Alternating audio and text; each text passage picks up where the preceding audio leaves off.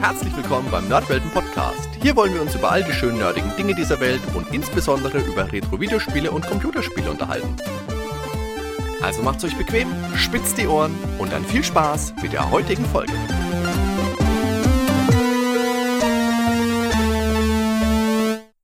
Servus Dan. Grüß dich, Hardy. Heute geht's also endlich mit unserem großen Lovecraft-Cthulhu-Mythos-Thema weiter. Das haben wir ja damals angefangen mit dem Professor Marco Frenschkowski. Dann haben wir eine Episode über Lovecraft in Videospielen gemacht und jetzt also tatsächlich die erste eigenständige Episode über ein Spiel und zwar Call of Cthulhu Shadow of the Comet. Ach so, ich dachte, wir sprechen heute über Sam Max. Aber das habe ich auch Verdammt, gespielt. Das kriegen wir auch hin. Habe ich das falsche ja, Skript? Es ist ja, das gleiche ja. Jahr auf jeden Fall.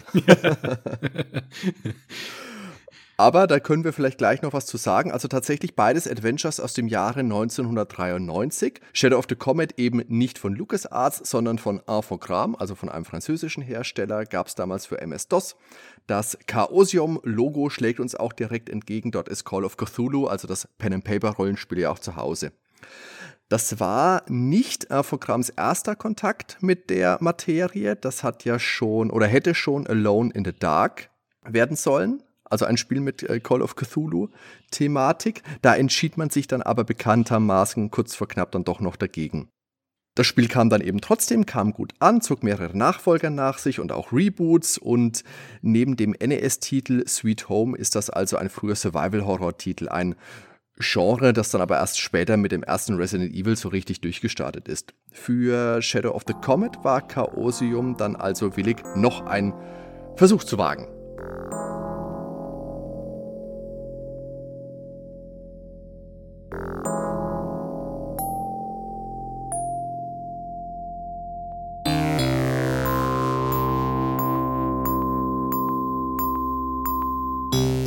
Aus dem Intro kann man ja schon so ganz gut raushören, was so, wie so die Stimmung ist von dem Spiel.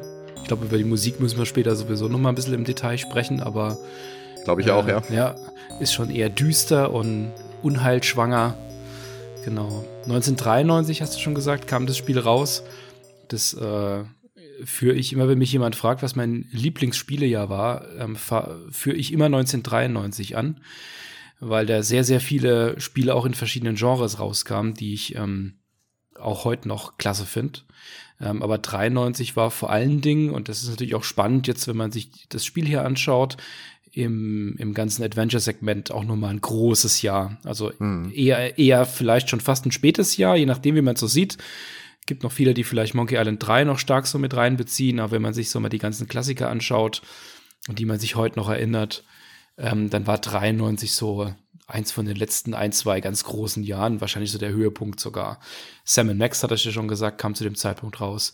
Eric the Unready von, von äh, LucasArts kam Day of the Tentacle, das ja von vielen als das Beste oder eins von den drei, vier Besten gesehen wird, zusammen mit Sam Max. Ähm, Sierra hat noch Space Quest 5 rausgebracht. Simon the Sorcerer, das, das äh, mögen ja auch sehr viele. Und ähm, Gabriel Knight, das ja auch relativ, sag ich mal, von der Stimmung her auch so ein bisschen so in, den, in das Horrorsegment reingeht, das kam im gleichen Jahr raus. Also da hat sich doch einiges, einiges getummelt in dem Jahr, was man zur Auswahl hatte. Die Besonderheit von Shadow of the Comet, das liegt ja auch schon im Namen, Call of Cthulhu, ist natürlich die, die Lizenz für Call of Cthulhu. Ähm, das spielt auf stark innerhalb des Cthulhu-Mythos. Also es verarbeitet zumindest mal Elemente aus den bekannten Geschichten von, von Lovecraft. Crown von Dunwich oder äh, vor allen Dingen Shadow over Innsmouth. Da kommen wir auch noch dazu, wenn wir mal zum, äh, uns darüber unterhalten, wo das Spiel spielt, nämlich in Ilsmouth. Ja. Ganz leicht. also äh, die sind schon sehr subtil mit ihren Andeutungen. Ja? Also Ilsmouth, ja, ja. nicht Innsmouth. Ja, das, dieses andere äh, Myth. Ist ganz, ganz anders. Ja, ja. Ähm, aber das ist auf jeden Fall, man merkt es an, an jeder Stelle in dem Spiel, kommen wir auch im Detail dann dazu, dass da Lovecraft überall drin steckt.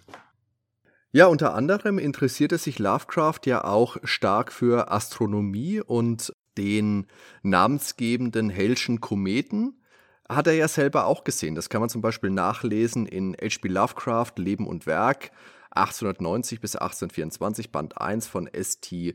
Yoshi, also dem großen amerikanischen Lovecraft-Kenner. Über den haben wir mit dem Professor Frenschkowski ja schon gesprochen. Ja, im Verlauf dieser Folge werden auch die ehemaligen Infogramm-Mitarbeiter Patrick Chapinet und Hubert Chadot zu Wort kommen. Patrick war Grafiker und Hubert hat an der Story gearbeitet. Heute natürlich in kurzen Auszügen. Das komplette Interview wird es dann aber auch bald beim Nerdwelten Podcast zu hören geben. Natürlich ist das dann wieder in Englisch, weil die beiden, wie man jetzt vielleicht erahnen kann, Franzosen sind und kein Deutsch sprechen und mein Schulfranzösisch ist auch kaum noch vorhanden. Aber ich kann schon mal sagen, das war ein ganz tolles Gespräch. Die beiden sind von Haus aus schon mal gute Freunde, die machen gerne Späßchen, Späßchen und wir haben uns lang über Themen wie Alone in the Dark, die Call of Cthulhu Lizenzwährungen unterhalten, wie ihre Gedanken waren, als dann plötzlich das sehr, sehr an ähm, Alone in the Dark angelehnte Resident Evil herauskam und natürlich auch über Shadow of the Comet und den Nachfolger Prisoner of Ice. Der Director des Spieles, Norbert Chelier, hatte schon am 1992er Eternam mitgearbeitet und auch an der Alone in the Dark Trilogie. Eternam war schon recht ambitioniert, da äh, hat man sich so in der Oberwelt in First-Person-Perspektive fortbewegt und das Spiel in Gebäuden ist dann auf eine so klassische Third-Person-Ansicht wie beispielsweise in den LucasArts oder Sierra Adventures gewechselt. Und Eternam hat auch in Sachen Gameplay einige Parallelen zu Shadow of the Comet. Genau. Also der wusste auf jeden Fall schon ähm, über die Materie Bescheid und ähm, hat dann auch das Spiel, wie gesagt, stark in dem, in dem Lovecraft-Mythos angesiedelt. Also worum geht's? Oder respektive wann spielt das Spiel? Ganz klassisch 1910, also so diese typische Zeit, in der viele Lovecraft-Geschichten ja auch spielen, so um die Jahrhundert, kurz nach der Jahrhundertwende. Ein Journalist, John Parker, der wird in die Küstenstadt Ilsmith geschickt. ähm, klassisch in New England, dort, wo auch äh, die ganzen Geschichten von, von, von Lovecraft spielen, im Nordosten den Staaten, ähm, mit äh, rund um Maine, Rhode Island, Massachusetts und das, das Ilsmith, das ist auch ganz klar angelehnt an das Innsmouth, auch so wie es aufgebaut ist. Die Figuren, die wir allerdings aus Innsmouth kennen, die tauchen jetzt weniger auf. Also es gibt ja die bekannte Marsh-Familie bei Shadow over Innsmouth. So ist es jetzt keine, keine Kopie direkt, es ist eher so im Geiste, sage ich mal, aufgesetzt. So als könnte es etwas sein, das Lovecraft auch noch geschrieben hat. Genau. Also der John Parker, der ist eigentlich ganz ähnlich so vom Ansatz von der Figur her, wie auch äh, ein Zack McCracken war, als Reporter, der unterwegs ist und Stories hinterher häschelt. Allerdings im Gegensatz zu Zack muss er am Anfang noch mit seinem Boss quasi in der Diskussion einsteigen, dass er überhaupt losziehen darf, im Gegensatz zu, zu dem Boss bei Zack McCracken, der ihn ja, ja. losschickt zum dreiköpfigen Eichhörnchen. Ja, und in Ilsmith soll er dann eben den vorbeifliegenden Halschen Kometen fotografieren, weil das dort so gut geht wie niemals irgendwo anders auf der Welt. Und das hat bei der letzten Gelegenheit, das war 1834, auch schon jemand versucht. Und zwar war das Lord Boleskin der nämlich durch Studium gewisser im britischen Museum verborgener und unter kirchlichem Bann stehender Handschriften, so steht es zumindest in der Anleitung, ähm, hat er eben erfahren, dass es bestimmte Umstände ermöglichen, dass man dort astronomische Ereignisse besser als irgendwo sonst beobachten könne. Bei diesem Aufenthalt ist ihm allerdings irgendwas furchtbar schief gegangen. Das erfahren wir im Intro des Spiels. Und Lord Bolskin ist wahnsinnig geworden, hat den Rest seines Lebens in einer Nervenheilanstalt verbracht. Also ein ganz, ganz klassisches Lovecraft-Element. Da enden ja viele Charaktere. Oder wählen dann den Freitod. Hier ist es eben die Nervenheilanstalt. Parker erfährt davon, stolpert in dunkle Verschwörungen und sieht sich plötzlich einem bösen Kult und mächtigen großen Alten gegenüber und ihm bleiben drei Tage Zeit, bis der Komet vorbeizieht, um den Ganzen auf den Grund zu gehen. Ja, das ist natürlich spannend, dass, dass man da ganz besonders astronomische Ereignisse beobachten kann. Also da müssten ja dann eigentlich doch einige Beobachtungsstationen aufgebaut werden, statt in der Atacama-Wüste. Das ist ja, ich bin ja, ich, ich bin ja selbst äh, Hobbyastronom und Das, so ein das, Zufall. Das, was man, was man in, äh, in, in Mitteleuropa ja am häufigsten macht, ist mit den, mit den Wolken schimpfen, weil man eigentlich gar nichts mehr sieht. Aber das, das scheint ja sehr, sehr, also gut, die haben wahrscheinlich wenig Beleuchtung gehabt und so. Also gut möglich, dass man da doch schon noch einiges gesehen hat 1910. Ähm, ja, der Helge Komet ist natürlich völlig real. Das ist jetzt keine, keine Anlehnung an, an eine Kurzgeschichte von, von, von Lovecraft, sondern der Helge Komet ist ja ein wiederkehrender Komet, den man etwa alle 75 Jahre sieht. Ähm, wer alt genug ist, also ich persönlich kann mich jetzt nicht mehr dran erinnern, obwohl ich eigentlich schon alt genug bin. Der kam zuletzt 1986 und wird das nächste Mal so im Frühsommer 2061 erwartet. Da müssen wir uns fit halten, Hardy. Dass wir das schaffen. Ich, ich bin fit. Vielleicht kommt dann auch ein neues Call of Cthulhu-Spiel. Gucken, ob es so lange noch dauert. Ja, das ist ja so, das ist ja so ein klassischer, also das ist ja so ein äh, besonderer Komet, der, weil es eben so ein, so ein Lebensalter eigentlich ist, also eine typische Lebensspanne, dass man sagen kann, man kann das als Kind sehen und dann eben als sehr alter Mensch, also zu Beginn und zu Ende seines Lebens. Deswegen ist er auch gern mal ein bisschen romantisch verklärt. Mhm.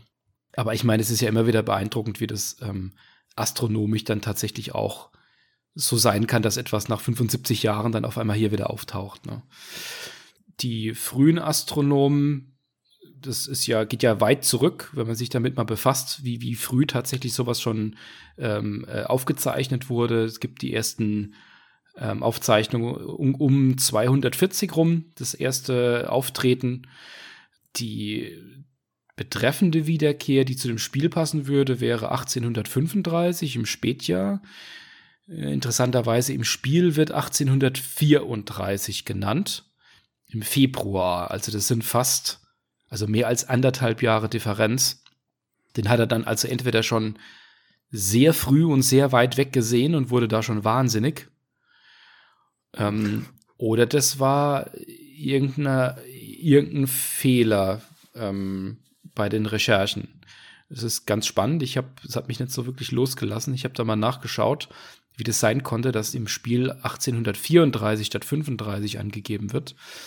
Es kann aber sein, dass es da dass einfach aus einer alten Quelle die Information gezogen wird. Ähm, der erste, der das entdeckt hat, die Wiederkehr, war ja Edmund Haley. Und der hat damals ähm, rückwärts und vorwärts kalkuliert die verschiedenen Wiederkehrten. Und da gab es auch eine Kalkulation auf 1835. Ähm, äh, 1834, sorry. Ja. Aber in 1835 kam er dann erst da gab es damals, was man nicht mit einkalkuliert hat, die gravitationellen Kräfte von Saturn und Jupiter, die so eng standen, dass sie ihn quasi abgebremst haben in seiner Bahn. Also ist ähm, generell ein spannendes Thema, der Hellsche Komet. Ähm, aber darauf geht dann das Spiel im Weiteren nicht so direkt ein. Das wird eher als, als ähm, etwas, was von draußen kommt, gesehen über das, was Fremdes in Richtung Erde geht. Genau. Und 1910, eben dann, wenn der nächste, die nächste Wiederkehr sein soll, reist eben Parker nach Ilsmouth. Ähm, je nachdem, wann er da angereist ist, ähm, hätte er im Frühjahr auch schon einen anderen Kometen sehen können, bei dem man ursprünglich mal dachte, es könnte vielleicht Haley sein, der früher kommt. Tatsächlich war es ein anderer Komet, der äh, Great January Comet of 1910, der dann auch tatsächlich den den Helchen-Kometen, der dann später im Jahr kam, eher äh, mickrig hat erscheinen lassen. Also tatsächlich war die Kometensichtung auch eines der Themen, die ich mit Patrick und Hubert besprochen habe. Und es war ganz interessant, weil der Hubert hat gesagt, der Komet ist drinnen, weil sein Großvater den als Kind gesehen hat. Und damals natürlich 1910 auf dem Dorf irgendwo lebend, gab es keinen Fernseher, das heißt, es ist ein richtiges Ereignis gewesen. Da ist das ganze Dorf draußen zusammengekommen, hat sich zusammengefunden, hat den Kometen bestaunt, hat sich gefreut. Und das ist eben so ein Ereignis gewesen, dass der Großvater das dem Hubert wohl auch äh, sehr, sehr bildlich geschildert hat. Und das ist was, was ihn so sehr beeindruckt hat, dass er seinen Großvater quasi in diesem Spiel verewigt hat. Das ist eine ganz schöne Geschichte.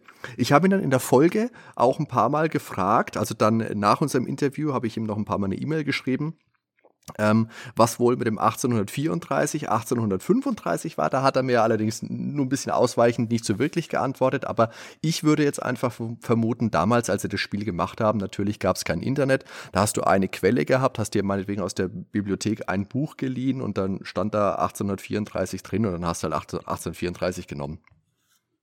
Ja, das ist auch im Nachhinein immer schwierig dann für den Künstler, das dann tatsächlich dann auch nochmal wieder zu bestätigen. Da gibt da, da ja auch die Anekdote von dem, ach, wie heißt er denn? Hier von äh, Catch 22, der Autor. Fällt mir der Name jetzt gerade nicht ein. Der hat ja auch eine Fortsetzung geschrieben, die dann irgendwie, oh, weiß nicht, 50 Jahre später spielt. Und das hat dann zeitlich überhaupt eigentlich gar nicht gepasst, wie die, die Charaktere eigentlich alt sein müssten. Also die waren dann viel älter im Buch, als sie eigentlich rechnerisch hätten sein müssen. Und da wurde er auch drauf angesprochen. Dann hat er bloß gesagt, da mag er sich nicht zu äußern. Also das war ja. so das Gleiche. So, oh shit. da habe ich mich um 20 Jahre verrechnet. Mist. Aber dann würde ich sagen, lass uns doch einmal kurz in einen Auszug aus dem Interview hineinhören, wie Hubert das schildert. It, uh, it's for my grandfather. Uh, when I, uh, I was young, my grandfather is dead now. Uh, he tells me uh, when he was a kid, he saw uh, the comet. And, um, you know, I, I, I, just want to, uh, to say him uh, hello uh, with, with this trick, you know. And okay. That, that, that's all. it's, it's personal. Ja, und Parker kommt im Verlauf bei seinen Vorbereitungen und seinen Nachforschungen dann einer Gruppierung von Familien aus Ilsmith auf die Schliche, die den großen Alten huldigen und die die Welt ins Chaos stürzen wollen. Also ganz klassisches Lovecraft-Setting. Äh, und wir bekommen es hier auch äh, nicht nur mit Cthulhu, sondern nebenbei auch noch mit Nyarlathotep, Dagon und Yog Sothoth zu tun. Wenn dann, richtig, wenn dann richtig, ja. Ähm, für mich persönlich ist ja der eigentliche Star in diesem Spiel tatsächlich das äh, Städtchen Ilsmith. Im Gegensatz zu Innsmouth finde ich zumindest, wirkt dieses Städtchen nach außen hin noch relativ normal. Die Hintergründe sind sehr, sehr schön anzusehen. Es ist äußerst detailreich. Da wird Lovecrafts Liebe zur Architektur gut ein- und auch umgesetzt. Die Landschaften wirken ja wirklich wie Fotos. Also gerade auch für die Zeit ist es richtig, richtig toll. Macht auch heute noch Spaß, sich anzugucken. Und das hat einen recht simplen Grund. Alphogram haben damals von Fujitsu einen Scanner bekommen und konnten so Schwarz-Weiß-Fotografien einscannen und dann händisch nachkolorieren. Auch dazu würde ich jetzt einen kleinen Ausschnitt aus unserem Interview bringen. Und zwar spricht jetzt hier der Patrick Chapenet und erzählt, wie das eben so entstanden ist. We had made a deal with some Japanese company that actually uh, some P Japanese PC wanted to publish a game. and they gave us some uh, some of their piece. piece it was a Fujitsu FM talent, and they gave us a scanner, and uh, and so yeah, we used uh, we used a lot of scans from you know black and white scans, grayscale. Uh, for building a lot of the houses, not all of that was done like this but we used a lot of reference. We made the textures and stuff like that from from photos because we sort of wanted to have that that not video game look. No, nothing against video games, but we wanted to have that kind of um, a dry, kind of photorealistic ish. So what we would do, we would use a lot of photo material and in grayscale, and then uh, recolorize it by hand. Ja, es hat sich aber auch tatsächlich ausgezahlt. Die Grafik war für damalige Verhältnisse doch ganz ordentlich. Unbedingt. Also für mich ist das tatsächlich, wie ich gerade schon gesagt habe, eigentlich mit das Highlight des Spiels. Ob es jetzt die Häuser sind, die man sich so von außen zumindest anschauen kann, oder der Wald, durch den man läuft, das ist atmosphärisch. Das macht Spaß. Zu den Schauplätzen, der Großteil spielt eben in der doch recht verschachtelten Stadt. Man bewegt sich von Bildschirm zu Bildschirm und manchmal hat man an diesem Bildschirm weiße Linien, die Passagen oder beziehungsweise Ausgänge andeuten. Oft kann man, wie in vielen Adventures, in mehrere Richtungen einen Bildschirm verlassen. Und da habe ich tatsächlich am Anfang etwas gebraucht, um mich zurechtzufinden. Da denke ich, hätte man das sicherlich doch ein bisschen übersichtlicher gestalten können. So mit einer Art Oberweltkarte oder einem Stadtplan, einer Landkarte, wie man das meinetwegen aus Monkey Island kennt. Auf der anderen Seite sind natürlich verwinkelte Gassen, in denen man sich zurechtfinden muss, auch ein typisches Lovecraft-Element. Das kann man also auch als geschickte Einbindung verbuchen, wenn man mag. Ungewöhnlich finde ich ist, dass man den Bildschirm hier auch öfters mal nach unten, also zum unteren Bildschirmrand hin verlassen kann. Und das gibt es in Adventures meiner Meinung nach eher selten. Mir fällt jetzt die Treppe im ersten Maniac Mansion ein, wenn man aus dem ersten Obergeschoss runtergehen muss. Dann läuft man auch nach unten den Bildschirm hinein. Ansonsten wird immer der Bildschirm so ein bisschen gedreht, dass man, wenn wir bei Maniac Menschen sind, du gehst zur Haustür rein, dann kommst du aber nicht von unten nach oben, sondern läufst du plötzlich von links nach rechts. Und ansonsten haben wir da einfach eine schöne, lebendige Stadt. Wir haben Wohnhäuser, wo die Einwohner der Stadt zu Hause sind, die auch viel rumlaufen. Wir haben einen Einkaufsladen, wir haben eine Apotheke, eine Fischerei, einen Hafen, eine Post, ein Rathaus, einen Leuchtturm, den man auch erstmal finden muss. Ein Friedhof, der ist schön schaurig geworden und natürlich der Endloswald, der nach links hin immer weiter scrollt und sich wiederholt. Also die Stadt wirkt schon so als, also sie hat schon so einige lebendige Anmutungen, sage ich mal. Also da laufen, laufen schon die ein oder anderen Leute so in der Stadt rum, gehen im Alltag nach und man sieht sie auch zusammenstehen, miteinander halten, äh, unterhalten. Da passieren auch wirklich Dinge. Es gibt da auch wirklich im Verlauf des Spiels, also auch schon relativ früh, dann auch Situationen, dass dann so, ja, im Spiel wird es, glaube ich, als Zigeuner genannt, äh, ähm, Leute da sind und ein Polizist und man muss da mit denen reden und dann sind die auf einmal wieder weg. Und also es verändert sich halt auch immer wieder so die Szenerie. Die, allerdings sind da die, die Figuren selbst und auch die, ähm, die Animationen und wie so die Gesichter ausschauen, das äh, ist jetzt nicht ganz so top-notch im Gegensatz zu dem, was ja, was wir auch schon gehört haben über das eingescannte dann ähm, gezeichnet wurde und koloriert wurde, also die hübschen Häuser und die ganze Umgebung. Das ist doch ähm, nochmal eine ganz andere Nummer irgendwie von der Qualität von der Grafik. Also ich würde dir zustimmen, wenn du sagst, dass die Sprites, also wenn du durch die Gegend läufst, die kleinen normalen Sprites, die sind recht detailarm, ja, aber ich finde die Großaufnahmen von den Gesichtern, die sind wirklich gut gelungen. Ja, die also sind schön. Ab und ja. an Genau, wie man es aus dem ersten Monkey Island oder aus Loom kennt, so kann man sich das vorstellen, dass man die ähm, Charaktere im Profil in Großaufnahme sieht. Zum Beispiel, ja, wenn sie sich unterhalten und dann gibt es auch immer mal wieder, sagen wir mal, Zwischensequenzen, kurze Zwischensequenzen. Also wenn die Wahrsagerin, du hast es gerade erwähnt, die Sinti und Roma, nennt man sie ja schön, ähm, wenn die ihre Kristallkugel beschwört oder wenn der ähm, John Parker vor einer oder in einer Prügelei seinen Knüppel schwingt. Ja, das, das schaut nicht ganz so großartig aus, aber es sind trotzdem schön eingewobene cineastische Momente. Es gibt dann im Spielverlauf auch eine Übersichtskarte für schnelle Reisen. Trotzdem ist es nicht so wirklich übersichtlich. Ich bin da gerade am Anfang echt planlos herumgeeiert und habe wirklich lang gebraucht, bis ich mich in der Siedlung zurechtgefunden habe. Und selbst dann habe ich ewig gebraucht, wirklich ewig, bis ich den Zugang zu diesem unsäglichen Leuchtturm gefunden habe. Aber das kann auch an meiner saumäßigen Orientierung liegen.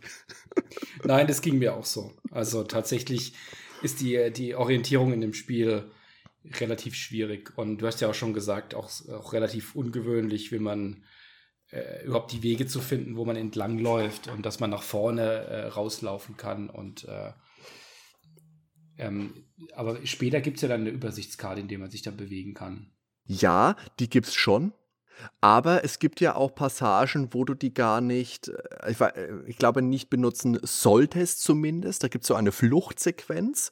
Und wenn du da diese Funktion benutzt, dann bilde ich mir zumindest ein, dass du dann gleich äh, gekascht wirst. Da war irgendwas. Also es gibt, die ist schon hilfreich, aber halt auch nicht immer. Ja, das stimmt. Also für das, für das Normale am, im, im ersten Spielverlauf einfach mal zu, zu überlegen, okay, was muss ich jetzt tun? Muss ich vielleicht doch noch mal Richtung Hafen, Küste und da irgendwie was tun? Dann klickt man da einfach schnell hin, bevor man da durch vier Bildschirme läuft. So habe ich das ja. dann gemacht. Aber ja, natürlich nicht komplett. Aber du musst dir ja auch diese Lokalitäten, wie es halt immer ist, musst du erstmal freischalten, musst du erst einmal gefunden haben. Und dann ist es, finde ich, auch so, äh, für mich erschließt sich oder hat sich dann nicht jedes Mal gleich erschlossen, wo geht's denn hier überhaupt raus? Wie gesagt, manchmal unten weiße Linie ist klar, aber links, rechts, manchmal geht's raus, manchmal geht's nicht raus, ist ein bisschen ungewöhnlich. Ja, und wo wir es gerade mit zurechtfinden haben, später im Spiel gibt es dann auch eine Labyrinthpassage, in der man allerlei Viehzeug ausweichen muss, also Ratten, Spinnen, Fledermäuse. Und da muss ich sagen, das ist eine Passage, die fand ich ätzend, langwierig, absolut spaßlos und da macht auch die holprige Steuerung Probleme, zu der kommen wir dann auch noch etwas genauer. Und zwar, weil die einfach ungenau ist und zwar gerade dann in Momenten, in denen man präzise sein muss und da wird es einfach echt, echt schwierig. Besonders dann, wenn man am Ende den ganzen Weg aus diesem Labyrinth zum Ausgang zurückrennen muss und einen Verfolger im Nacken hat und schnell reagieren muss, wo will ich denn nun hinlaufen? Und ein, Labyrinth mit Sackgassen wohlgemerkt. Das heißt, man muss sich seinen Weg vorher gemerkt haben oder noch besser, weil es wirklich nicht, nicht wenig ist, also kein kurzer Weg ist, am besten kartografiert haben. Merken, wie gesagt, finde ich äußerst mutig. Aber warum sollte ich denn auf die Idee kommen, überhaupt zu kartografieren? Das ist was, wo ich mir auch gedacht habe, ah, ja, also ich meine natürlich, PC-Adventures haben schon eine Historie mit Labyrinthen. Das erste Kyrandia kam ja auch vorher, wenn ich jetzt äh, mich richtig äh, erinnere. Zack ja. McCracken hat Labyrinthe mit drin gehabt. Indiana Jones Last Crusade hat unter Venedig diese Katakomben gehabt. Aber das finde ich, außer Zack McCracken, das ist jetzt doch auch ein schwieriges Labyrinth gewesen, wenn du nicht wusstest, was du machst. Ja, das, das ist für mich generell auch ein Element, mit dem ich in Adventures nicht so gern Kontakt habe. Ja, das ist ja auch tendenziell eher tatsächlich was, was man, was sich immer schon so anfühlt, als wollte man da noch ein bisschen Spielzeit reinpressen. Ja, genau. Weil ja jeder Und unbedingt noch länger spielen will äh, in einer langweiligen oder nervigen Sequenz, statt dass er früher fertig ist. Absolut. Ah. Ja, und da kommt dann, da kommt dann eben noch dazu, dass natürlich Bildschirmtode in diesem Spiel auch eine wichtige Rolle haben. Da muss man sich einfach drauf einstellen. Und gerade in diesem Labyrinth, weil das neben den wirren Gängen auch voller Todesfallen ist, voller Fallgruben, die Viecher töten dich bei Berührung. Und das ist, oh, ich meine, gut, du kannst speichern, du hast zehn Speicherplätze, aber natürlich, du musst es halt gemacht haben. Ansonsten falsche Tür, puff, Falltür, tot. Pech gehabt. Wir hoffen, das gespeichert. Und nicht? Schade. Ja, da ist es doch noch sehr stark so in der Sierra-Tradition, was eigentlich so zu dem Zeitpunkt schon wirklich eigentlich schon vorbei war. Ähm, ist auch zum Teil wirklich überraschend. Also wenn man das anfangs nicht weiß und man läuft da so gemütlich einfach durch dieses mhm. Dorf und läuft dann mal ein bisschen weiter raus und irgendwann im Brunnen vorbei und dann kommt man irgendwo hin, wo, wo jemand sagt, bitte, bitte bleib weg oder ich weiß gar nicht mehr genau, was der genau sagt und du gehst dahin, dann erschießt er dich einfach. Dann ist das Spiel vorbei. ich meine, wenn man, wenn, damals war man es gewohnt, dass man, wenn man nicht gespeichert hat, hat man Pech gehabt. Ähm, wenn man jetzt heute alte Spiele spielt, regelmäßig, dann weiß man das auch, dass man besser häufig speichert, weil natürlich aus modernen Spielen ist man gewohnt, dass das Spiel das schon irgendwie sich drum kümmern wird, dass man jetzt nicht wieder von ganz vorne anfangen muss. Das ist wahr, ja, ja, genau. Oder halt äh, zwei Sekunden vorher wieder einsetzen darf. Wobei das Spiel natürlich schon so ist, dass man ein gewisse Teile von diesen Rätselketten, die es so hat, gerade im Ort, die kann man natürlich, wenn man weiß, was man zu tun hat, kann man natürlich relativ schnell wieder überspringen. Also das Spiel Spiel ist insgesamt dann doch relativ flott durchspielbar, wenn man genau weiß, was man tun muss. Ja. Zumindest mal über weite mhm. Strecken. Genau, aber das musst du dir erstmal erarbeiten. Ja, vor allen Dingen muss man das mit dieser Steuerung hinbekommen. Oh ja. Also, wir haben ja, glaube ich, die CD-Version gespielt. Also ich zumindest mal. Ja. ja, ich auch. Das ist ja schon anstrengend genug. Aber das war ja, also, das ist, das ist kein typisches Point-and-Click also es ist die Frage, ob man das überhaupt Point-and-Click nennen kann, weil im Kern des Laufen erledigt man dann doch eher mit den, mit den Pfeiltasten. Das ist auch so gedacht. Also die ursprüngliche Disk-Version, die hatte gar keine Maussteuerung, also gar keine Maussteuerung. Da ist man mit den Pfeiltasten ist man durch die Gegend gelaufen und hat dann die, die drei, es gibt insgesamt nur drei verschiedene Aktionen, einfach mit den jeweiligen Kürzeln auf der Tastatur quasi dann ausgewählt. Also man kann sich Sachen anschauen, man kann Sachen nehmen und man kann mit jemandem sprechen. Äh, und benutzen kann man noch vier sind's genau. Und ähm, ich, also das, das hat sich einfach falsch angefühlt, dass dann, wenn man das dann mit der Maus spielt, dann hat man zwar die Möglichkeit, da die Sachen anzuwählen, aber die Steuerung ist dann trotzdem immer noch eher mit der Tastatur. Also da erinnert, da erinnert es dann eher an sowas wie ein äh, Monkey Island 4 vielleicht, wie man das dann gespielt hat. Und die, die Schwierigkeit ist dann eben, dass man, dass man sehr präzise zum Teil auch stehen muss. Also wenn man Sachen aufhebt, dann wird das so im Comic-Stil dargestellt, dass es so eine gestrichelte Linie von den Augen zu diesem Objekt kommt. Oh ja. Also manchmal, ich hab's nicht. Manchmal, genau, manchmal. Ich, das war auch etwas erratisch irgendwie. Und man kann auch manche Sachen dann nicht aufheben, weil sie in anderen quasi in Containern drin sind. Dann muss man die sich quasi erst die benutzen äh, und anschauen, bevor man dann die anderen Gegenstände dann rausholen kann. Also es ist schon sehr friemelig, gerade mit der Steuerung, wenn man darum sich erst da vorstellen muss und dann ähm, mal ausprobieren muss, was jetzt funktionieren könnte. Es gibt auch nicht so wahnsinnig viel Feedback, finde ich, auf die einzelnen Aktionen, wenn man denkt, das müsste doch jetzt eigentlich funktionieren. Und man muss schon sich, ja, also man, man muss schon sehr offen an das ganze Spiel dran gehen, weil es doch immer wieder auch so ein bisschen die Spielregeln ändert. Wenn man die ganze Zeit lernt, dass man eben Sachen aufheben kann, benutzen kann, jemanden geben kann und das war's aber dann auf einmal kann man etwas auf einen Tisch legen, um es dann zu beschreiben. Also das war für mich so eine, das ist auch relativ früh noch im Spiel, schon so ein bisschen so eine Hürde, weil jetzt kann ich auf einmal irgendwas wo ablegen und dann wieder dort dann separat benutzen. Also wäre die Steuerung ordentlich, dann wäre das alles nicht ganz so wild. Ja, aber vor allem die Szene, die du jetzt meinst, müssen wir kurz ein bisschen eruieren. Da legst du eine Karte auf den Tisch und auf dieser Karte malst du dann rum. Aber du musst ja erstmal wissen, dass du die Karte aus deinem Inventar auf den Tisch legen musst und du kannst dir nur auf einen bestimmten Tisch legen. Ja, genau. Und da gibt es ja noch andere Tische, die eigentlich viel ja. sinniger aussehen würden dafür. Also die CD-Version, die, die bringt ähm, neben der, der Maussteuerung eine riesen Innovation 19, wann kam die dann raus? 94 oder so? Bringt die tatsächlich relativ wenig zusätzlich noch mit. Es gibt noch eine Dame mit einem Kind, die noch durch äh, Ilsmith durchlaufen. Und ähm, viel mehr passiert da auch nicht. Also es gibt keine neuen Puzzles, Orte äh, oder erweiterte Funktionen oder was auch immer. Aber es lohnt sich allein schon die CD-Version, also gerade heute zu spielen, um zumindest mal mit einer Maus was tun zu können. Und die Sprachausgabe natürlich hat sie. Ja, die ist sogar ziemlich ordentlich. Ja, ja, Gegenstände hat man jetzt eigentlich soweit abgehandelt. Ich wollte noch sagen, ungewohnt ist bei der Benutzung auch, du benutzt einen Gegenstand, in den du ihn ausrüstest und dann wird er automatisch benutzt, wenn es die Situation zulässt. Und das hat mich, ach, das hat mich irritiert. Und da habe ich wirklich lange, lange gebraucht, bis ich das auch verinnerlicht hatte. Die Bewegung der Figur ist relativ langsam. Das kann man aber ähnlich wie bei den Sierra-Spielen im Menü einstellen. Also bei Sierra ist es ja, glaube ich, immer wechseln zwischen äh, ganz links ist die Schnecke und rechts ist der Gepard. Und das Problem daran ist aber, wenn du das auf ganz flott machst, dann bewegt sich die Figur zwar schnell, aber dann bewegen sich die Zwischensequenzen auch schnell. und das ist dann schon befremdlich.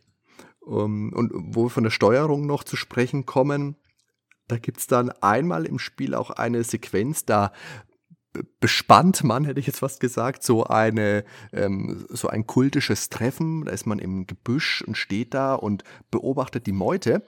Und dann muss man aber in einer Art Quicktime-Event ganz schnell auf, einen, äh, auf die Seite drücken, um sich dann hinter einem Baum zu verstecken. Und das Spiel sagt dir das aber nicht. Das heißt, du stehst da und guckst und dann wirst du von einem gesehen, der sagt, haha, da steht ja einer, da wartet dich schnapp ich und dann bist du tot.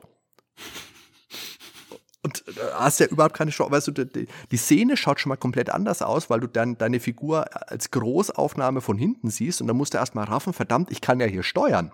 Ja, ja. Ja, also auch da winkt der Game Over Screen. Insgesamt, ja, was ich zu den Gegenständen noch sagen möchte, unsere Figur führt ja ein Tagebuch und es ist immer mal nützlich zwischendurch, wenn man nicht weiterkommt, auch mal reinzugucken und nachzulesen, weil dann doch auch immer Hinweise drinstehen, wie es weitergeht. Und manchmal ist das wirklich elementar wichtig, weil ab und zu stehen da Sachen drin, die ich so im Spielverlauf überhaupt nicht wirklich wahrgenommen hatte. Ja, das ist tatsächlich ähm, ein relativ wertvolles Element im Spiel, das Tagebuch das hilft einem doch sehr, auch wenn man vielleicht weniger aufmerksam durch die Gegend geht oder oder wie ich einfach durch die Gegend läuft und zum Teil keine Ahnung hat, was gerade passiert, dann kann man nochmal nachlesen, was eigentlich passiert ist gerade.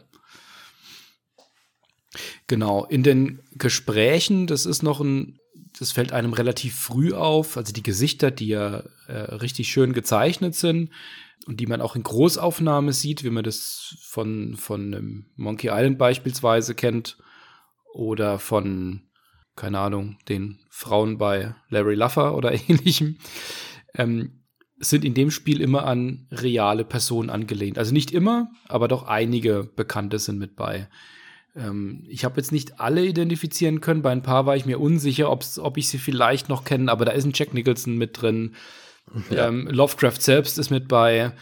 Ähm, Vincent Price sieht man sehr früh im Spiel schon. Mhm. Also alles wirklich so auch Charaktere, die da eben natürlich auch so reinpassen in dieses, in dieses bedrohlich, in dieses äh, äh, ähm, ihre Charaktere mit, mit ähm, die Gefahr ausstrahlen. Vincent Price mit den ganzen äh, Hammer-Filmen damals und Nicholson hat ja auch immer schwierige Charaktere gespielt, ja. wenn man an Shining oder sowas denkt. Ja, und die Idee, die geht auch auf Hubert Jadot zurück. Und da haben wir ihn auch mal gefragt, wo das herkommt. Und hat uns eine Antwort geliefert.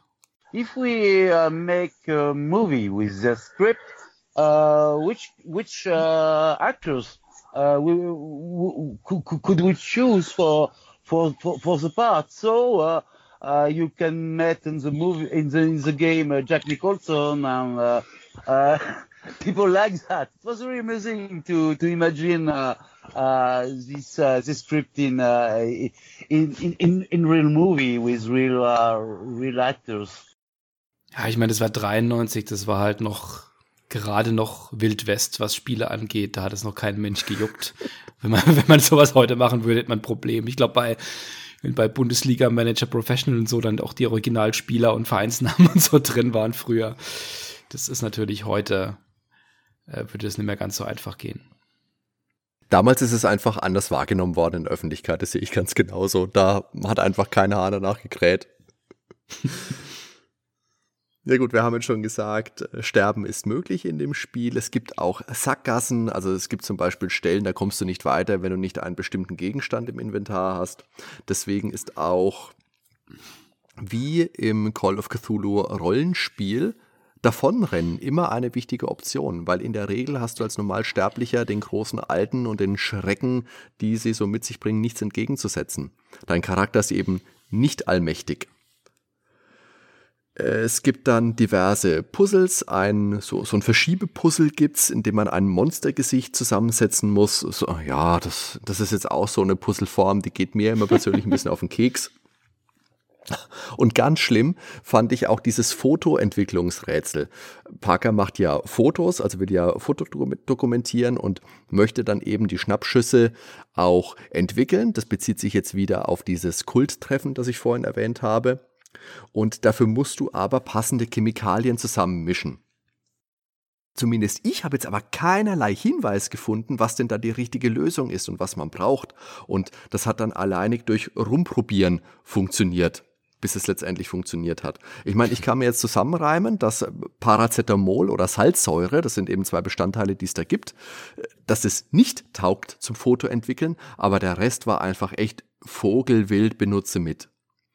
Und wenn ich da einen Hinweis übersehen haben sollte, dann kann mich der kundige Hörer da gerne verbessern. Aber ja, das fand ich nervig. Und ähm, wo wir es vorhin von dem Leuchtturm haben, hatten, da gibt es ja auch so eine Art Icarus-Flucht. Also oben auf diesem Leuchtturm bist du angekommen und von unten kommen die Bösewichte, oje, oje, jetzt muss ich fliehen. Und dann findest du in einem Kasten auf dem Leuchtturm Flügel. Warum auch immer.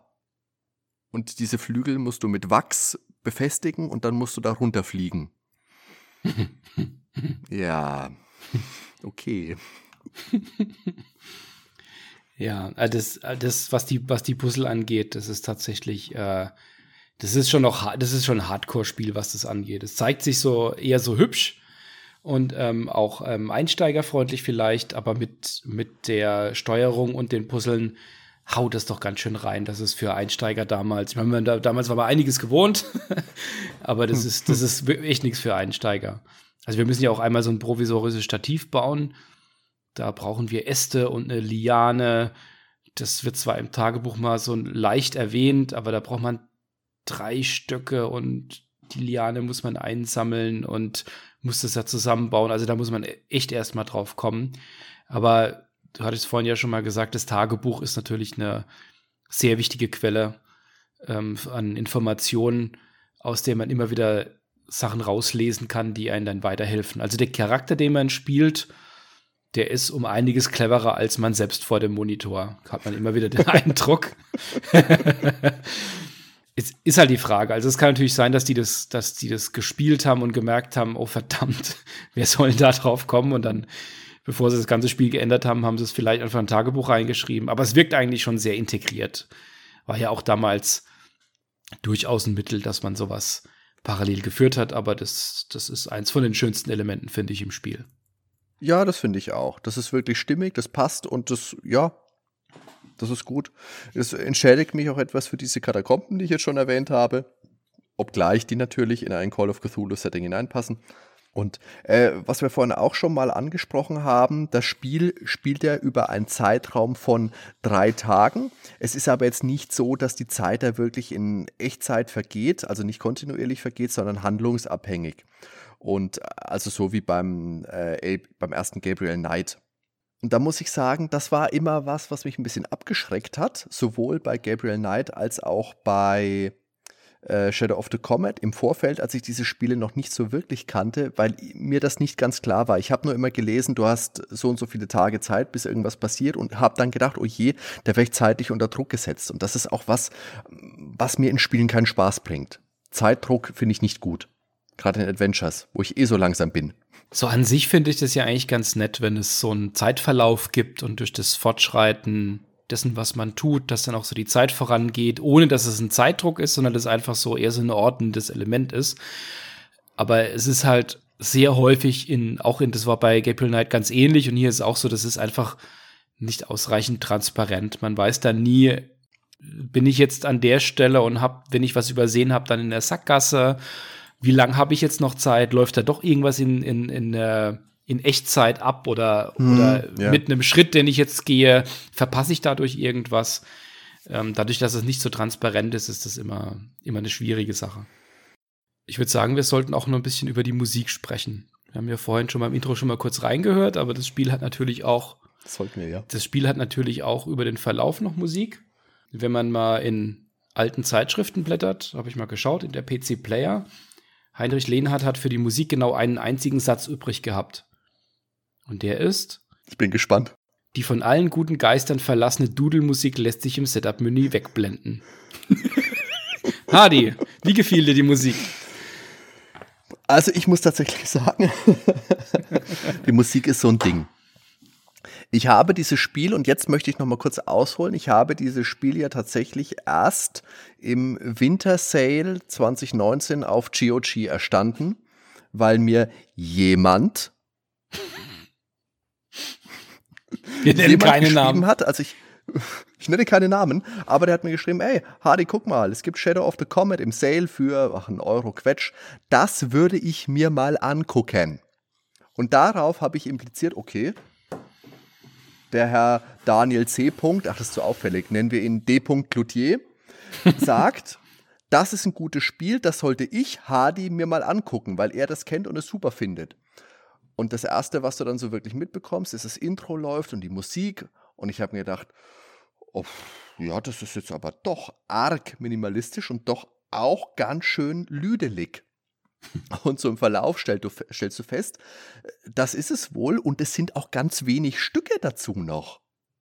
Ja. Also ich meine, natürlich sind diese MIDI-Klänge bemüht, eine unheimliche, eine unheimliche Stimmung zu vermitteln und in Maßen mag das auch gelingen, aber letztendlich war dann 1993 gerade mit den ganzen Adventures, die du da vorhin schon genannt hast, einfach so viel mehr möglich und jedes Adventure von den genannten hat ja einen, einen Soundtrack mit mindestens doppelt so vielen Stücken wie Shadow of the Comet ich würde sagen, lasst uns da einfach mal nochmal in ein Stück reinhören und dann stellt euch vor, das ist dann wohl auch das Stück, das ihr den Großteil des Spieles hört, wenn nicht gerade mal eine Actionsequenz kommt oder ihr in der, in der Dorfkneipe seid.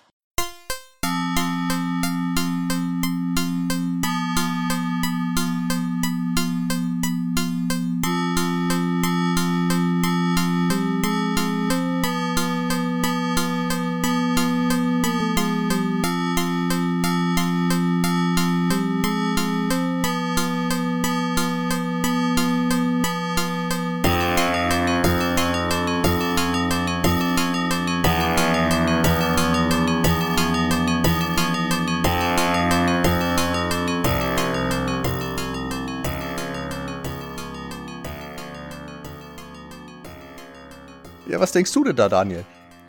Die Samples sind eigentlich zum Teil, also was heißt die Samples, die, die einzelnen ausgewählten MIDI-Klänge sind eigentlich sogar ganz nett, aber es ist schon ziemlich düdelig, wenn man es die ganze Zeit hört. Ja, es ist, denke ich, einfach das Problem, dass es auch an der Abwechslung fehlt. Ich ja. denke, das ist einfach so das Hauptproblem. Und ich denke aber auch, wenn das jetzt eben ein Spiel von 1991 wäre, dann wäre ich da vielleicht auch gar nicht so kritisch mit. Aber es ist einfach die Konkurrenz, die das Spiel hat, die macht einfach, die macht's einfach besser. Und das erste Carendia ist ja auch älter. Das ist auch von 92, 91? Ich, glaub, ich würde sagen 92, würde ich sagen, ja. Und das hat ja, gut, es ist natürlich der Frank Klepecki, der ist ja auch ein Ausnahmemusiker, der die Musik bei Westwood damals gemacht hat. Aber ja, das ist einfach, es sind einfach ganz andere Dimensionen. Ja, die haben sich da schon zwar auf die Präsentation gestützt, was ja auch so ein bisschen so was typisch Französisches ist in den 90ern, aber doch eher auf die Grafik als auf die Musik. Gab ja auch einige französische Spiele mit super Musik, aber das gehört jetzt eher nicht so dazu. Das würde ich auch sagen. Was allerdings dann wirklich gut geworden ist in der CD-ROM-Version, ist die englische Sprachausgabe. Die ist recht passend, die ist bedrohlich, die ist unheimlich. Ganz am Ende wird es dann doch nochmal deutlich cheesy, wenn die Dorfbewohner John mit einem lauten Thank you danken. Das hat mich persönlich ganz schön an den Verkäufer Beadle aus The Legend of Zelda Wind Waker erinnert. Der bedankt sich da immer beim Einkaufen dafür. Ich habe da mal auch einen kleinen Ausschnitt vorbereitet. Da bedanken sich jetzt erst die Dorfbewohner bei euch am Ende des Spieles und direkt danach kommt Beadle. Will you let me get on with this? There. Well, to get to the point, we want to say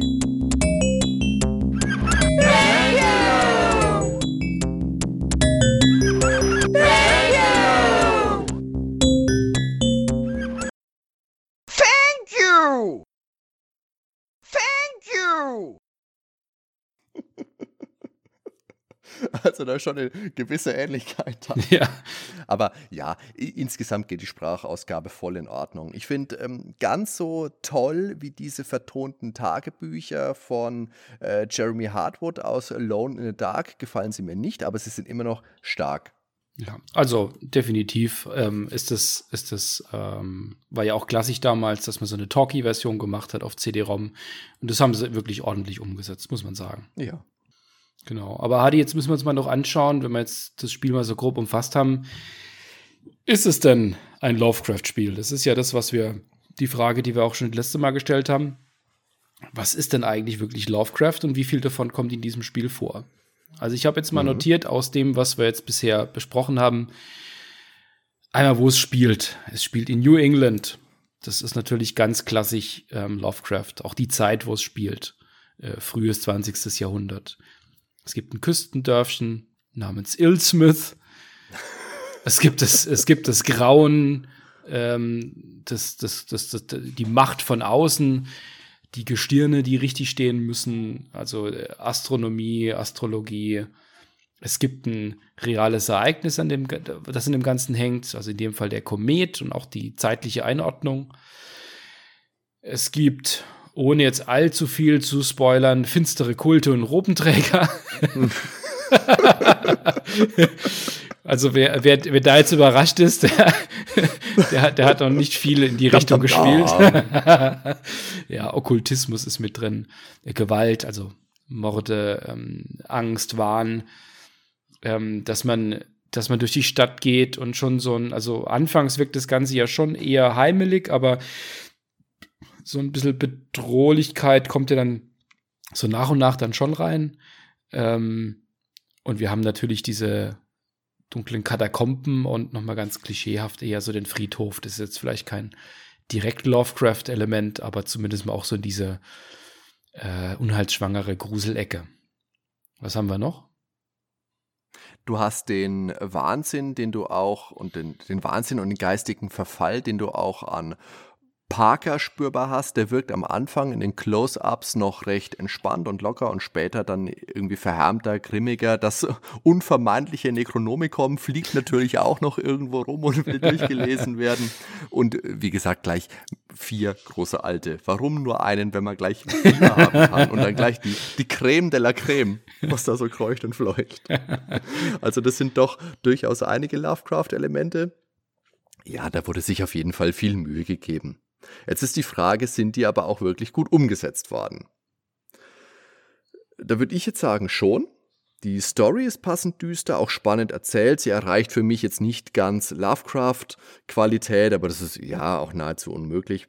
Somit bleibt eine gute, unverbrauchte Horror-Story, die mit ein paar wenigen, dafür aber doch ordentlich blutigen Momenten und Schockern mit spürbaren Lovecraft-Einflüssen äh, punktet. Also da hat man schon das Gefühl, dass da Wert auf Authentizität gelegt wurde. Das ist definitiv ein Plus für das Spiel. Was sagst du? Ja, also ähm, ich würde da generell zustimmen, auf jeden Fall.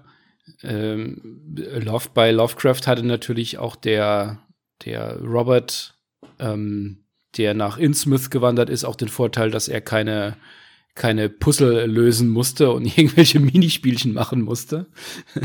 das hilft natürlich vielleicht auch. Aber ja, die, das, also die Atmosphäre ist schon ganz gut eingefangen. Es könnte vielleicht ein bisschen bedrohlicher sein, finde ich, so insgesamt im Spiel. Das ist nicht ganz so da.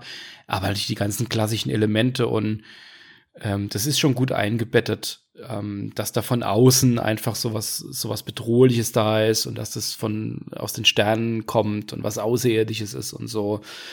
Ähm, und natürlich auch dann einfach das Name-Dropping, das noch mit drin ist, mit den großen Alten. Da fühlt man sich natürlich, wenn man Lovecraft kennt, dann doch schon wohl. Ja, ich denke, das kann ich so unterschreiben. Wie gesagt, das Einzige, was ich da ein bisschen mit beißt, ist eben dieses heißer Tralala-Ende mit dem Thank you am Ende. Aber ich denke, das ist wahrscheinlich auch der, der Zeit geschuldet, 1993. Wenn man schon sagt, wir haben jetzt aus Lovecraft schon die Psychiatrie, diesen Nervenheilanstaltsaufenthalt am Anfang mit drin wir lassen es das Spiel jetzt nicht mit dem Tod oder dem geistigen Verfall des Spielers enden, sondern wir möchten den Spieler dann auch in ein Happy End entlassen. Und da rollen sich beim Lovecraft-Fan halt die Fußnägel auf. Bei mir zumindest. Ja. Aber das ist jetzt das, wie wir es heute sehen. Jetzt ist natürlich auch interessant, wie es die zeitgenössische Videospielliteratur, die Fachmagazine damals gesehen haben. Und da haben wir uns dann auch ein bisschen was rausgesucht. Im Vorfeld möchte ich jetzt einmal kurz die Rückseite der deutschen Box vorlesen und möchte dazu noch sagen, in der Box, da waren damals natürlich auch viele tolle Extras, Filis noch mit drin, da waren äh, Briefe mit drin, Infos zum Spielen, Hintergrundgeschichte aus der Anleitung. War eine gute Zeit, da waren tolle Sachen mit drin. Und was da schon mal witzig ist an der Box, da hast du außenrum ein paar schöne Bilder, stimmige Bilder, Großaufnahmen, und dann hast du hier die, ähm, die Kristallkugel, die wir vorhin erwähnt haben. Und drunter steht nützliche Dinge und andere. Punkt, Punkt, Punkt. Okay. Abenteuer von Cthulhus Ruf, der Schatten des Kometen. 1910. Im fahlen Licht der Frühlingssonne liegt der kleine Fischereihafen Ilsmouth, den nichts von all den anderen netten Dörfern Neuenglands unterscheidet und wo die Zeit stehen geblieben zu sein scheint. Doch lassen Sie sich nicht täuschen. Hinter dem Dorffrieden verbirgt sich die fürchterliche Realität. Ja, stimmt doch schon mal gut auf das Spiel ein. Ja, das ist stimmig auf jeden Fall. Also das ist eine schön gestaltete Anleitung, wie gesagt, auch schöne Bilder. Da hast du nebenbei auch diese Karte unten links, die man auf den Tisch legen muss. also ja, das ist so auch was ein bisschen, was ich immer ein bisschen nostalgisch verklärt sehe. Diese ganzen Boxen, die fehlen mir tatsächlich. Heute ist es doch alles etwas schlicht. Ja, das stimmt. Da wird man ja auch heutzutage zum Teil echt gern auch was für ausgeben, wenn man dann noch so ein paar, paar Filis und ähnliches dazu haben könnte. Ja. Aber es dann, das als PDF dann zu bekommen, ein Artbook oder, oder eine Anleitung oder eine Karte ist einfach nicht das gleiche, wie das dann auch wirklich physisch vor sich zu haben. Das ist leider ein bisschen verloren gegangen, das stimmt. Und äh, was ich auch noch erwähnen möchte, ich bin ja großer Fan der Bitmap Books Reihe. Die haben ja verschiedene Bücher rausgebracht mhm. mit Infos und Screenshots aus äh, zu Super Nintendo, NES, C64, Amiga, Master System Spielen. Und dann gibt's eben auch einen Band über Point-and-Click-Adventures. Da gibt's einen guten Bericht äh, von einem Autor in der Return. Ich weiß gerade nicht, wer das war. Ich war es nicht. Du warst es nicht, okay. Aber nee. in diesem Buch fehlt Shadow of the Comet ja. Ja, und deshalb wohl da einiges drin ist. Ja, das ist ein dickes, dickes Buch mit echt vielen, vielen Sachen drin und nahezu all die anderen Spiele, die wir vorhin aufgezählt haben, von 93 zumindest, sind da drin. Shadow of the Comet eben nicht. Und deshalb wohl es doch eines der zwölf besten Spiele, Adventure-Spiele des Jahres 93 ist sind es wirklich die Adventure-Spiele? Das ist was, was wir da noch diskutieren müssen. Aber ich habe mir gedacht, wir arbeiten uns mal von unten hoch. Ja, von unten. Wir fangen mal. Genau, wir fangen mal mit der niedrigsten Wertung an. Aber vorher möchte ich noch kurz was erwähnen. Und zwar fand ich interessant, dass in, wenn nicht in allen diesen Testberichten, dann nahezu in allen die Figur, unsere Hauptfigur noch Randolph Carter genannt wird oder Randolph Parker. Das äh, wechselt da manchmal. Also statt John auf jeden Fall Randolph. Mhm. Und das ist natürlich ein Element aus der Lovecraft-Erzählung, beispielsweise Randolph Carters Aussage, also eine Figur, die man bei Lovecraft immer wieder getroffen hat. Und darüber habe ich im Interview mit Hubert und Patrick auch gesprochen. Und letztendlich ist es dann wohl so gewesen, dass man dem Spiel mehr Eigenständigkeit geben wollte und eben nicht eine bekannte Figur verwenden wollte. Deswegen hat man auch einen ganz anderen Namen für das Küstenstädtchen genommen. Statt das bekannte Innsmouth. Und dadurch kommt es eben zustande. Aber in früheren, in Testversionen, die die Magazine bekommen haben, hieß die Figur eben noch anders. So. Und weil du jetzt vorhin den Heinrich Lehnhardt schon mal zitiert hast, würde ich vorschlagen, der erste Test, der das Spiel am heftigsten scheltet, die PC Player 393, von dem darfst du uns jetzt mal berichten, Daniel. Also es ist ja, finde ich, wie so oft, also gerade in der PC Player, wenn man sich heutzutage die, die Kritiken nochmal anschaut, dass da häufig schon damals die Sachen erkannt wurden, was ja nicht immer so war tatsächlich. Man ließ sich ja nicht, nicht selten von, von, von schöner Grafik oder irgendwas dann doch blenden in manchen Magazinen oder hat noch eine andere, ähm, eine andere Herangehensweise gehabt. Aber wenn man sich das mal anschaut, es hat 66 bekommen in der PC Player und wurde prominent getestet von Boris Schneider, Jone, damals noch Boris Schneider und, und Heinrich Lehnhardt. Also viel, viel prominenter geht's nicht mehr.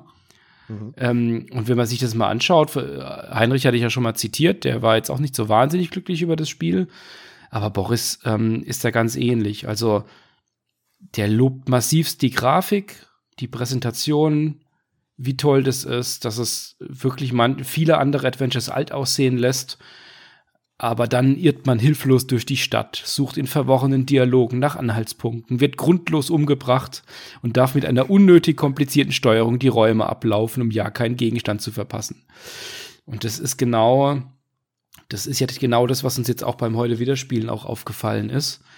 Wenn es damals schon als unnötig kompliziert galt, dann, dann ist die Einschätzung von uns heute ja gar nicht so, so weit weg. Also zumindest in der PC Player. Andere haben das ja viel, viel besser gesehen, aber dazu kommen wir dann noch. Genau. Wobei man sagen muss, also die haben jetzt eine 66 gegeben, ähm, immerhin zwei Punkte mehr als Eternum und sehr viel mehr als Darkseid. Das hat damals 37 bekommen. Krass. Es waren schon gnadenlose Wertungen, die es damals gab. 120 Mark damals noch. Aber ich meine, das ist schon noch eine okaye Bewertung. Die haben das damals noch komplett auf Englisch getestet. Die hatten da noch keine deutsche Version. Genau. Was haben wir noch für eine Ausgabe? Die Magazin, die Powerplay haben wir noch, ne? Die Powerplay, das ist damals der Test gewesen, den ich gelesen habe. Das ist die Powerplay 493 vom Christian von Duisburg. Und der ist wohlwollend. Der hat dem Spiel eine, ein Gut als Adjektiv gegeben. Die MS-DOS-Version ist getestet worden, hat insgesamt 70 Prozent bekommen. Und der Christian hat gesagt, wer ein solides Adventure sucht, das abseits der ausgetretenen Space Quest Pfade liegt, ist bei Arthograms Shadow of the Comet gut aufgehoben. Also ja, das ist was, womit man leben kann. Und ich denke, 70 Prozent wäre mir persönlich jetzt wahrscheinlich auch schon zu hoch.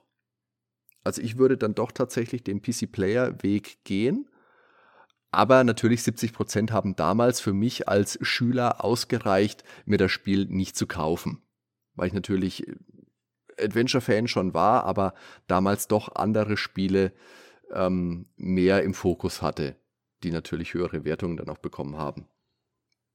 Ja, und dann würde ich vorschlagen, machen wir den Sprung zur ASM 493, die meiner Meinung nach den Vogel absolut abschließt. und also zum einen natürlich vom Layout, vom Layout. Wer hat denn das durchgewunken? Das ist ja das ist geiles ein Layout. Traum, ein Traum in rosa und gelb.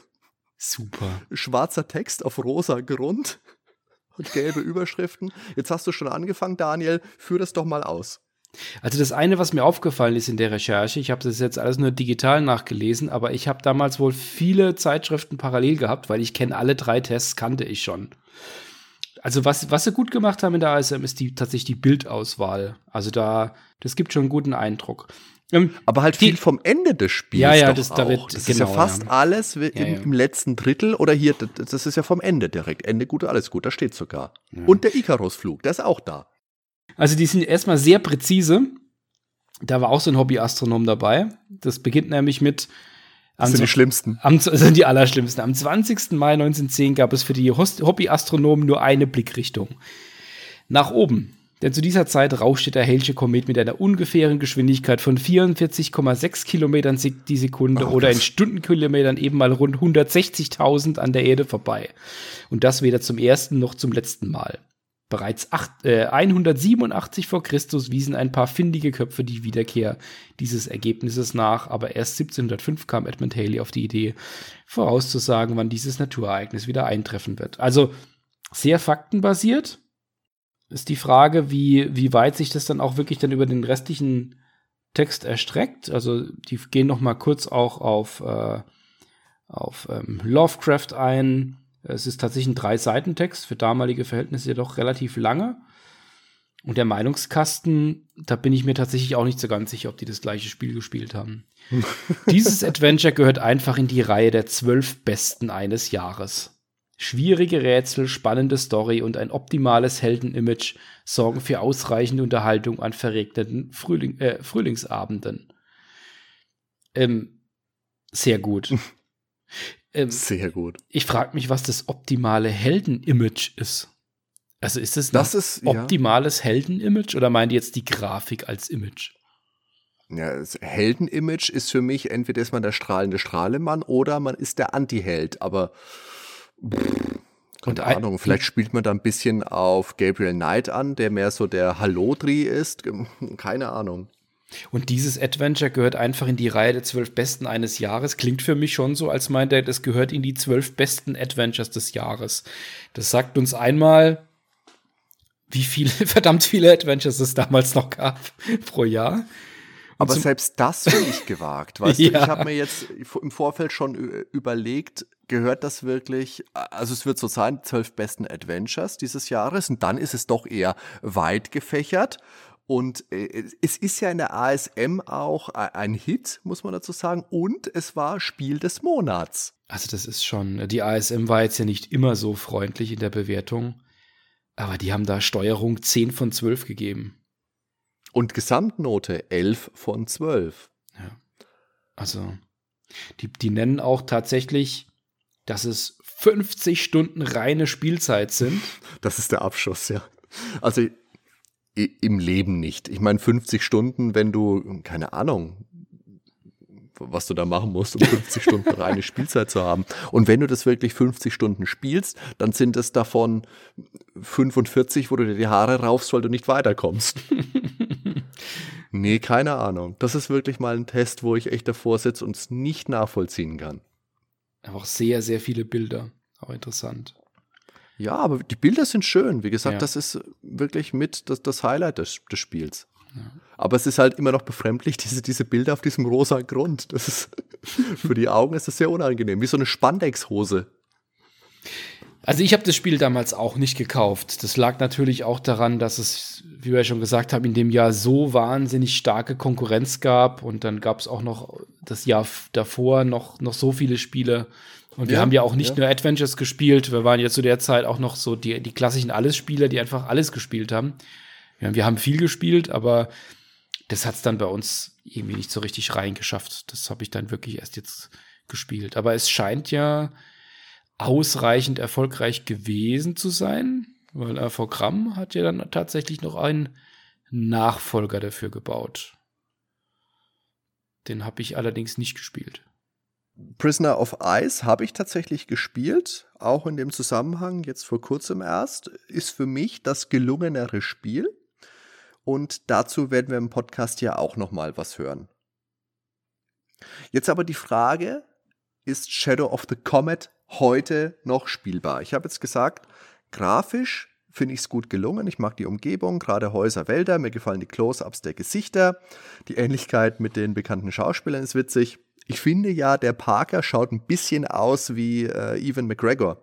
Äh, soll er natürlich nicht sein. Der hatte seinen Durchbruch ja auch später, 1996 mit Trainspotting aber hat mich ein bisschen dran erinnert. Ja, spielerisch stört mich die angesprochen, sagen wir mal, ungewohnte Steuerung. Die geht einfach sperrig von der Hand. Und die CD-ROM-Version, die überträgt ja nur die Keyboard-Eingabe auf die Maus. Das macht es auch nicht wirklich besser. Es fühlt sich einfach nicht gut an.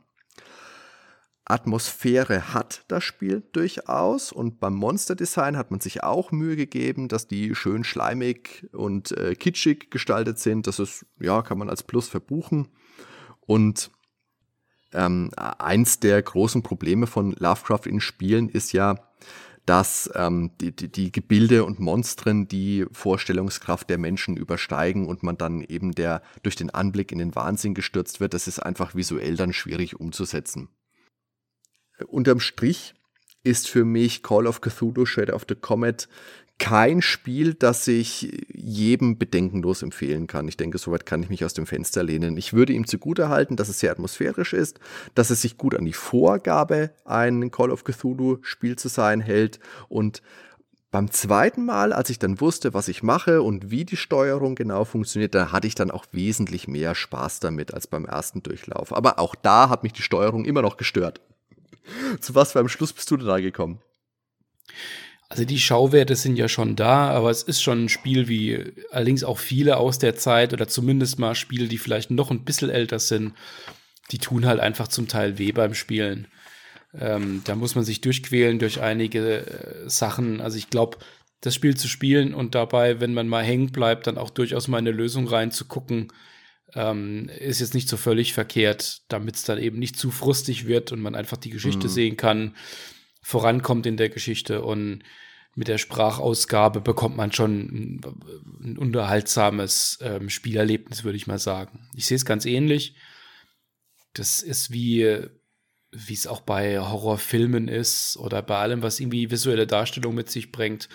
Sobald man das, das Monster sieht, ist es nicht mehr, also ist, ist der Zauber weg. Und das ist bei Lovecraft natürlich mit den, mit den großen Alten oder auch nur mit den, äh, äh, mit, mit den Minions von den großen Alten ähm, immer so eine Sache, dass man würde ja sofort wahnsinnig, wenn man die sieht. Und wenn man sie dann auf dem Bildschirm sieht und man wird nicht wahnsinnig, dann hat es das ja nicht so ganz eingehalten. Von daher denke ich auch, entweder muss, muss man das rein textbasiert machen oder man darf halt, man dürfte halt eigentlich die Monster nicht zeigen oder nur andeuten. Das wäre wahrscheinlich der, der einfachere Weg, aber das macht sich natürlich auf in Spielemagazinen, auf Packungsrückseiten nicht so gut. Und damals, als wir das gespielt haben mit, je nachdem wie alt man da war, ich wäre da damals 15, 14, 15 gewesen, da wollte ich die Monster natürlich schon sehen. Klar, natürlich. Es gibt da auch unterschiedliche Meinungen. Ich habe jetzt in der Recherche auch von Leuten gelesen, die haben geschrieben, das ist das beste Horror-Adventure, das sie je gespielt haben. Das ist einfach aber eine Meinung, die ich nicht teile. Ich finde ja beispielsweise das erste Gabriel Knight um Welten besser. Obwohl ich gute Ansätze erkennen kann in dem Spiel. So ist es, wie gesagt, nicht. Charaktere, Setting, Story, alles da, passt alles. Ordentliches Maß an Eigenständigkeit ist auch mit drin. Das wird dem Geist des Chaosium Pen and Paper Rollenspiels durchaus äh, gerecht und ich denke, das Setting, das hätte auch als Abenteuerband für das Rollenspiel, hätte das super getaugt. Ab und zu wird es ein bisschen düster, wird es ein bisschen blutig, das passt schon alles. Nur wie gesagt, die Steuerung, diese unsägliche Katakombensequenz, die reißt ja, ah, die reitet es echt rein für mich. Und ein paar von den Rätseln dazu noch und dann das, das etwas komische Ende. Ja, ja, also wie gesagt, mein aller, allererster Eindruck, habe ich mir gedacht, meine Güte, was hast du denn da jetzt gerade gespielt? Was war das denn? Und ich muss dazu auch wieder sagen, ich habe das Spiel damals nicht gespielt. Ich habe nur diesen Powerplay-Test gekannt und habe es mir dann jetzt das erste Mal für die Recherche hier wirklich angeguckt. Und äh, alleine, dass ich in so Adventure sterben kann, das ist ein Element, das mir keinen Spaß macht. Wobei ich sagen muss, äh, das ist ja auch ein Grund, warum ich die Sierra Adventures früher immer gemieden habe. Das ist was, was ich jetzt gerade so ein bisschen am für mich entdecken bin. Also vielleicht schwenkt das jetzt ja auch noch ein bisschen um. Aber die LucasArts-Spiele habe ich einfach immer lieber gespielt. Und selbstverständlich spielt der Tod in Lovecrafts Geschichten und im Call of Cthulhu Rollenspiel generell einfach eine wichtige Rolle. Also das ist ein Designelement, das da schon seine Daseinsberechtigung hat, auf jeden Fall. Aber hier sind die Tode einfach oft zu willkürlich. Also Stichpunkt ähm, unsichtbare Fallgruben im Labyrinth. Aber das Schöne ist, dass uns der Spieler wenigstens bemitleidet und nach dem Tod gibt es dann so eine Sequenz, wo gesagt wird, Poor Parker. Also insgesamt finde ich da Krams Alone in the Dark, das ein Jahr früher kam, wesentlich gelungener. Ist ein anderes Genre, ist klar. Aber äh, natürlich auch ein Thema für einen anderen Zeitpunkt hier bei uns im Podcast. Noch mit einer ganz anstrengenden Steuerung. Aber da sprechen wir ein anderes Mal drüber. Auf jeden Fall.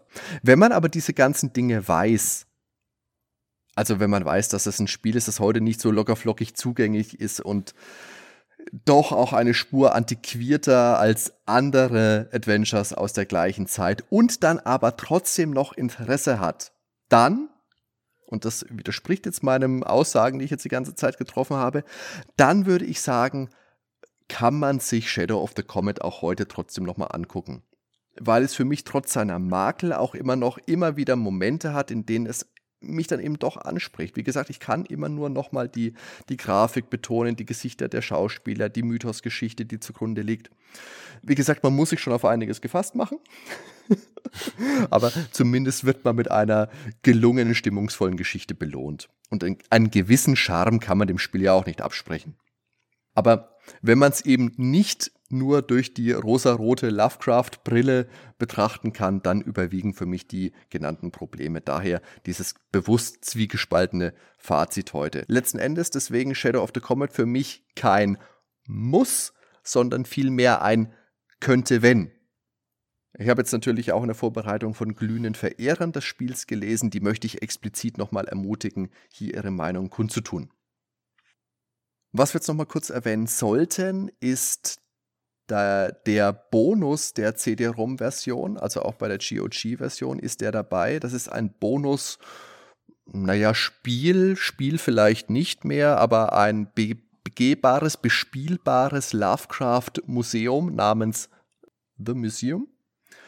Und wie der Name schon sagt, ist das eben ein kleines Museum mit Gegenständen, Gemälden aus Lovecrafts Werk, also Pigments Modell meinetwegen, sieht man dann am Anfang gleich ein Bild. Hat das gleiche Interface wie das Spiel, wirkt insgesamt aber grafisch, gerade was die Spielfigur angeht, nochmal deutlich aufgewertet.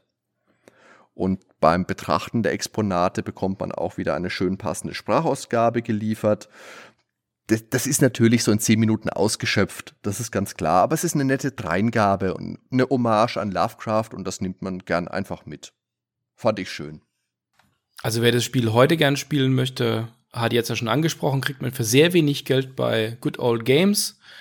Und ähm, das, äh, also ich kann jetzt auch nicht, nicht uneingeschränkt empfehlen, dass man das Spiel spielen sollte, aber wenn man es ein bisschen so dieses, diese gruselige Ecke mag und äh, ein Fable für französische Spiele oder für, für Adventures hat und die ganzen großen Klassiker schon durch hat und seine, die, die eigene Schwelle irgendwo in den frühen 90ern liegt, wie weit man zurückgehen mag. Ich glaube, jeder, der viele, viele ältere Spiele spielt, hat in verschiedenen Genres immer so einen gewissen Punkt, wie weit er zurückgehen mag.